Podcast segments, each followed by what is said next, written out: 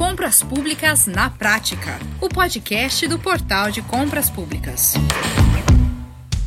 Alô, você que se liga aqui no nosso podcast. A partir de agora, nós vamos começar mais uma importante conversa com especialistas sobre a nova lei de licitações, a Lei 14.133 de 2021. Eu sou o Max Gonçalves e eu te convido hoje a discutir o melhor momento para migrar para a realização de certames com base na nova lei de licitações e, lógico, realizar ótimos negócios no universo das compras governamentais. É que são muitas mudanças que estão sendo introduzidas ao mesmo tempo, portanto, as novidades geram muitas polêmicas e dúvidas sobre como deve se dar a sua implantação. Por isso, nesse episódio, nós vamos discutir qual deve ser a melhor decisão: é adotar logo a prática com base na nova lei ou esperar a regulamentação para fazer a migração com mais segurança. E você, e aí, o que, que você acha? Já discutiu sobre essa decisão com seus colegas? Vocês já tiveram algum espaço de reflexão formal na prefeitura ou no órgão público em que você atua ou trabalha? Olha, nós estamos aqui hoje para contribuir com a sua reflexão e também ajudar nas decisões da sua instituição. Pois é, por isso o nosso convidado é o Dr. Murilo Jacobi Fernandes, que é diretor jurídico do escritório Jacobi Fernandes e Reolon Advogados Associados e também diretor-presidente do Instituto Protege. Aqui ao meu lado, você já sabe, está Leonardo Ladeira, o CEO do Portal de Compras públicas. Leonardo, nos nossos últimos episódios, nós discutimos aqui sobre diferentes aspectos não é, da nova lei de licitações, é a Lei 14.133 de 2021. E hoje nós temos um dos principais nomes do setor para nos ajudar a entender o melhor momento para migrar para a nova lei e as consequências dessa mudança, não é isso? É um dos grandes nomes do Brasil nesse assunto, Max. É muito bacana a gente poder receber o Dr. Murilo para falar de um assunto que está movimentando tanto o interesse de todo mundo que atua no setor. O escritório do professor Jacobi e a figura do próprio Dr. Murilo tem nos acompanhado desde sempre nesse processo de entender essa mudança da legislação, de entender o que a gente tem que fazer para garantir que o portal vai estar devidamente adequado para as necessidades da evolução natural da legislação e também nos ajuda nessa missão de levar esse conhecimento para quem precisa dele, né, para o usuário de forma mais ampla. Perfeito, Leonardo. Bom, vamos lá. Vamos então receber Dr. Murilo Jacobi Fernandes. Doutor Murilo Jacobi, muito obrigado hein, por aceitar o nosso convite, estar conosco aqui. É, doutor Murilo, como a Lei 14.133 prevê que nos próximos dois anos o ente público comprador pode escolher não é, qual, qual lei adotar em sua licitação, se é a nova lei ou a antiga, 8666, por exemplo, é, eu pergunto, o que, que o senhor aconselha, doutor Murilo? Por que motivos?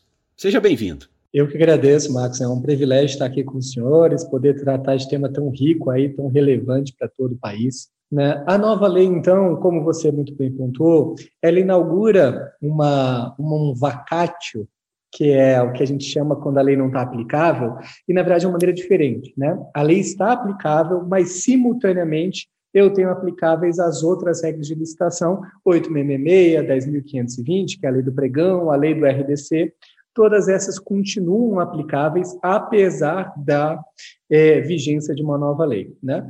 Primeira coisa, o primeiro apontamento que nós fazemos em relação ao tema é o fato que isso não é completa novidade na administração pública.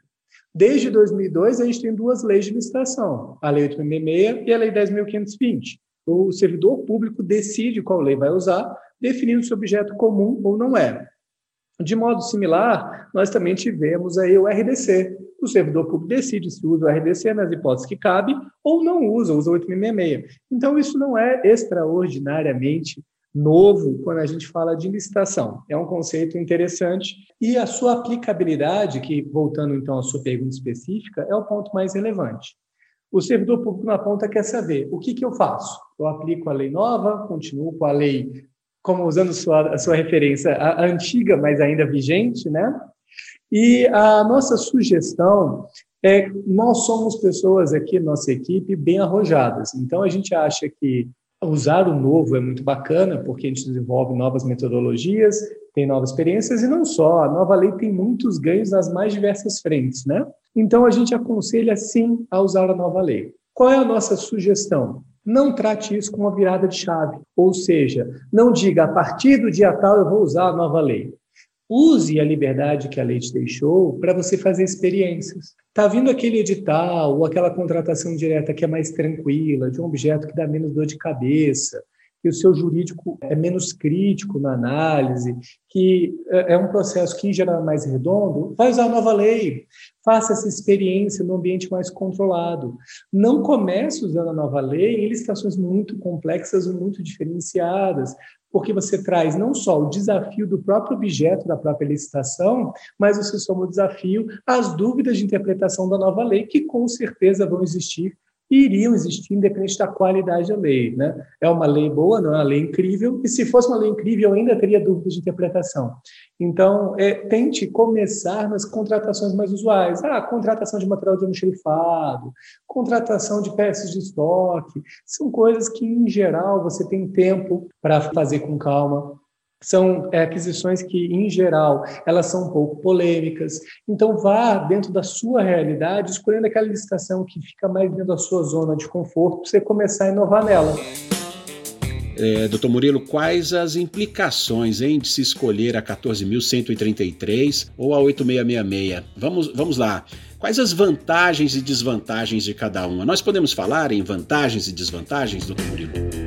Podemos sim, Max, podemos, porque a gente tem algumas realidades onde a nova lei avançou bastante e facilitou a vida. Por outro lado, algumas contratações ficaram um pouco mais complexas, um pouco mais burocráticas. Então, veja, eu acho que o que salta aos olhos, assim, nesse primeiro momento, são as vantagens que a gente tem na contratação direta. Como você sabe, contratação direta é sempre quando eu não licito, né? Contratação direta sem licitação. Ou seja, eu faço uma dispensa por conta do valor, ou por alguma outra hipótese de lei, faço uma contratação por inexigibilidade de licitação. É, nesses casos, a nova lei trouxe algumas inovações. Ela tem um procedimento mais claro de como fazer essa contratação, Dois, ela aumentou bastante os limites de dispensa de licitação pelo valor, ou seja, na 866, com a alteração do decreto federal, os limites de dispensa eram 17.600 e 31 mil reais para compras e serviços e serviços de obras e serviços de engenharia, respectivamente. Na nova lei, esses parâmetros subiram muito. A gente está falando de aquisições de serviços de 50, 50 é, mil reais e obras e serviços de engenharia 100 mil reais. Então, você tem uma liberdade muito maior para não realizar licitação. É, e isso traz uma facilidade, principalmente para as pequenas prefeituras, né, que tem várias aquisições de valores não tão expressivos assim e ah, podem não realizar o processo licitatório. Outras questões que são interessantes na nova lei é que ela tem um rito muito mais é, dedicado, muito mais minucioso sobre a pesquisa de preço, ok? Sobre parametrização da atuação do parecer, parecer jurídico. Então, tudo isso são pontos interessantes porque ajudam a dar um bom norte para o gestor ter uma, é, algumas ideias de como proceder. Por outro lado, a gente tem aí, falando então das desvantagens da nova lei e, e as vantagens da Lei 866 e demais leis, como Lei do Pregão e RDC, você tem um conjunto regulamentar que já existe né? Você tem, por exemplo, a IN 73 de 2020, que fala sobre pesquisa de preço, é, na 866, na 10520, na RDC, que ela teria que ser ajustada para a nova lei de licitações. E a nova lei fala sobre regulamentar pesquisa de preço. Do mesmo modo, você tem um decreto do pregão eletrônico, o decreto 10.024 de 2019. Esse decreto está absolutamente compatível com a, 866, com a lei 10.520, a lei do pregão, mas há alguns pontos de, que precisariam ser adaptados para a nova lei. Então, essa é uma dificuldade. Quanto mais complexo ou mais minucioso o procedimento, como pregão, uma concorrência, a outros modos de licitação, a gente vê que ou um edital vai ter que ser muito minucioso para estabelecer cada buraquinho que a lei não estabeleceu, dizer como vai funcionar o procedimento, ou o ideal é esperar um decreto que vai regulamentar modalidade ou, ou atividade dentro do ente para ele ficar mais seguro na sua aplicação.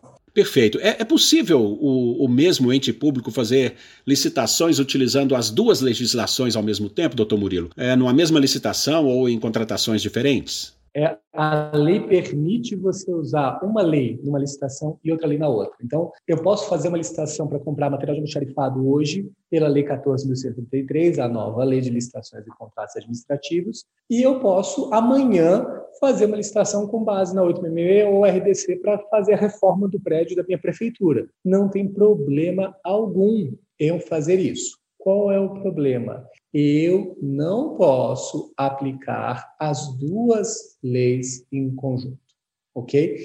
De hipótese alguma, eu posso é, misturar as duas leis. Por quê? Essa vedação está escrita no artigo 191 da nova lei, ok? Que depois, a, até o decurso do prazo, dos dois anos, ou seja, até 1 de abril de 2023, a administração pode optar por licitar ou contratar diretamente de acordo com esta lei ou de acordo com a licitação referida inciso, que é o 86, 10520 RDC. E a opção deve estar escolhida, deve estar expressamente indicada no edital. E no final ele fala, vedada a aplicação combinada desta lei com as citadas no referido inciso. Então, a gente já tem visto alguns estados de licitação aplicando 866 e a 14.133 ao mesmo tempo. E isso é ilegal.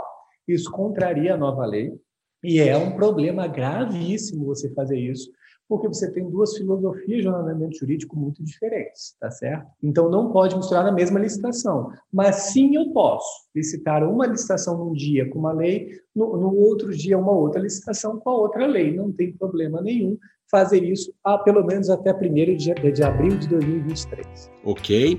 É, e, doutor Murilo, há algum prazo para que seja providenciada a regulamentação da 14.133? O que, que, isso pode mudar em relação ao texto atual? O senhor tem alguma expectativa? É, e, e se tiver expectativa, em que pontos, por exemplo? O que, que acontece? A nova lei ela foi recebida com muita divergência pelas, pela doutrina, pelos especialistas no tema, porque, usando a analogia que o professor Rony Charles usa, o pessoal esperava um Audi e, na verdade, recebeu um Fusquinha recalchutado, um Fusquinha, assim, bem arrumadinho, mas ainda Fusquinha, né?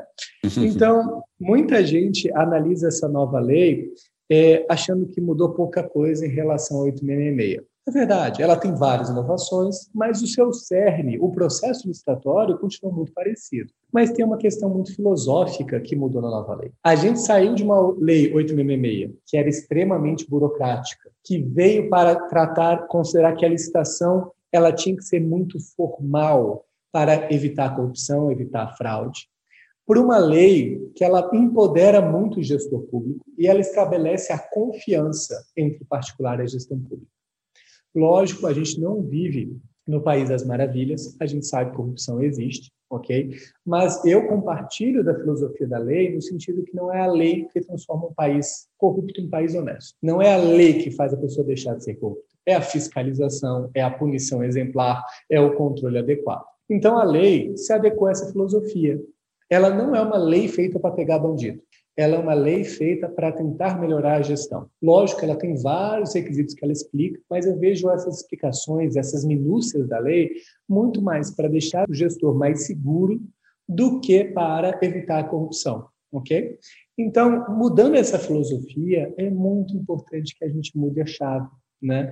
Quando a gente pensa na nova lei, a gente pensa numa lei que veio viabilizar que os, gestores públicos com experiência consigam administrar suas dificuldades, que os gestores públicos experientes consigam tentar buscar novas soluções dentro do que a lei permite. Então, esse, fechando parênteses, eu entendo que essa regulamentação ela pode muito avançar muito. Primeiro, muitos pontos onde a lei vai é minuciosa, regulamenta, ela escreve o procedimento, ela coloca um dispositivo lá, mas tem um regulamento que vai dispor como vai funcionar, como se adequa os detalhes. Então, você tem muito espaço para os regulamentos construírem. Veja só, modalidade de concorrência modalidade de pregão, a lei fala um artigo. Todo o resto dessas modalidades você vai construir regulamento. Se entrega a proposta, como é que é feita a entrega das propostas, entrega da habilitação, se vai entregar os dois juntos, o que, que ela fala? Tem um momento que analisa um outro, momento que analisa o outro, mas não fala o momento de entrega.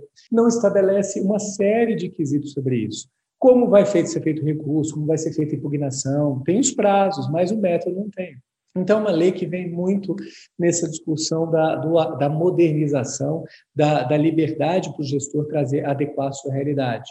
E é lógico, por exemplo, se você trabalha numa capital muito bem capacitada, com é, fornecedores de muito bem aptos, você pode botar que tudo vai ser realizado pela internet, por e-mail, até por WhatsApp, com meio de comunicação oficial, por que não, né? Tudo isso é permitido na nova lei. Se você é uma prefeitura de interior, talvez não, talvez receber AR, mandar uma carta com aviso de recebimento, sejam métodos que deem mais segurança. Então, a pessoa tem liberdade para construir isso. Isso se repete em vários dispositivos, pesquisa de preço, regulamentação do agente da contratação, das regras de capacitação. Você tem isso, é, procedimentos auxiliares, fiscalização de contratos, você tem isso em vários pontos que a lei é, determina, permite essa regulamentação.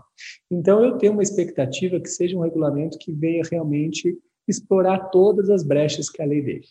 Perfeito. É, eu queria também perguntar. Ah, a... ah, sim, pois não. Pode completar, doutor Murilo? Pois não. A gente tem um ponto polêmico dentro da sua pergunta, que é quanto tem que respeitar o texto da lei. É, a gente tem uma questão constitucional muito polêmica sobre esse assunto. Por quê? A Constituição Federal estabelece que cabe à União estabelecer as normas, regulamentar, né, através de lei, as normas gerais de licitação e contratos. Ela só falta essa palavra geral em dois incisos do artigo 22. E o que, que a doutrina se diverge? Uma parte da doutrina fala o seguinte: olha, se a lei falou que a norma geral é para a União, significa que norma especial é pelos municípios e estados, não é a União que vai regulamentar.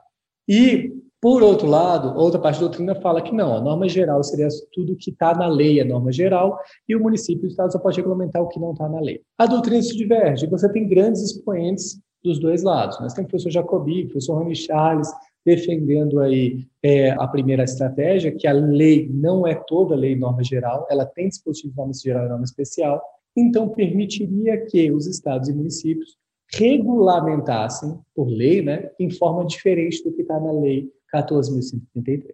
Um exemplo dessa polêmica é os requisitos do agente da contratação. É, não sei se todos os nossos ouvintes estão bem atentos, mas a nova lei fala que quem realiza a licitação é o agente da contratação. Não é mais uma comissão de licitação, na verdade ele pode ser substituído uma comissão, mas a regra é ser agente da contratação. E o agente da contratação ele tem que ser é, servidor efetivo do quadro, não pode mais ser cargo comissionado. E aí, o professor Rony Charles já defendeu isso extensivamente, acho que vai estar no livro dele, deve sair nas próximas semanas.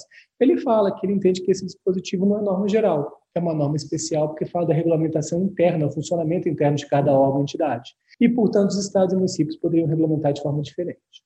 Então, veja, a regulamentação tem dois níveis. Primeiro, regulamentar o que não está na lei. Fique à vontade, observe os princípios constitucionais e vá fundo. Você pode explorar um monte do que tá, não está na lei e a lei deixa essas brechas de propósito. E sobre o que está na lei, aí é um trabalho muito mais complexo. Você talvez precise de um apoio do seu jurídico, do apoio da procuradoria, para decidir, para ajudar a analisar se o dispositivo é norma geral ou especial. Ok? Temos dispositivos que a gente sabe que é norma geral e não dá para mexer, como, por exemplo, os de contratação direta. Agora, você tem vários outros dispositivos que tratam de funcionamento interno que poderiam ser dispostos de forma diferente. Esse é um ponto que foi tratado na época da 866 pelo Supremo Tribunal Federal, pelos tribunais de justiça, e teve igualmente posições polêmicas. Então, é um tema que ainda vai dar muito pano para manga. Ótimo. É, é, doutor Murilo, mesmo que tenham essa opção de escolher é, no prazo de dois anos, é, municípios com até 20 mil habitantes, lógico, teriam até seis anos né, de adaptação. É, é, certo que os entes públicos terão que começar a se preparar de toda forma para cumprir as exigências da nova lei, não é? é como começar esse processo, doutor Murilo? É, quando e por que parte, hein? Primeiro, respondendo sua pergunta, quando começar agora? A lei já deixou começar agora. A gente tem uma dúvida aí que tem gerado uma certa polêmica nisso, se eu já posso usar a nova lei sem o Portal Nacional de Contratações Públicas. E vários treinadores defendem que para contratação direta a lei já é apta a ser utilizada, então já dá para a gente tentar avançar nesse sentido. É, então já comece agora. Não deixe para a última hora gestor público, quem trabalha com licitações e contratos, porque porque é, você vai perder um, um prazo muito positivo para você experimentar e aprender junto com os outros órgãos que compõem a licitação, com o pessoal do termo de referência, com o pessoal jurídico, o controle interno, o controle externo. Se você deixa para começar a aprender depois que todo mundo já está aplicando ou que já é obrigatória, você não vai ter período de experiência. Você vai ser obrigado a virar a chave e começar, numa plena terça-feira, começar a usar a nova lei de licitação sem E, e, e, não interessa qual licitação caiu no seu colo. Pode ser licitação para construir a nova sede da, da prefeitura, pode ser uma licitação para fazer uma concessão no município, uma permissão, e você não vai ter tido tempo de treinar. Então, aproveite que a lei deu liberdade. Assim que o PMCP entrar no ar, comece a fazer licitações aí com base na nova lei. Sugiro esperar, apesar de achar que não precisa, sugiro esperar o portal de contratações para licitar, para fazer licitação. Contratação direta, acho que está muito claro que não precisa esperar, já pode usar contratação direta, ok, já com a nova lei, sem esperar o portal. Tem coisas muito bacanas na lei, especialmente na parte de contratação direta, está muito mais claro, muito mais minucioso. Então, isso vai lhe dar muito mais segurança para você enfrentar os desafios aí. Quando chegar em 2023, você já vai estar tá craque. Ou pelo menos você não vai, tá, vai, não, vai, não vai estar verde, usando a analogia que a gente costuma usar, né? Não vai estar tá verde no tema.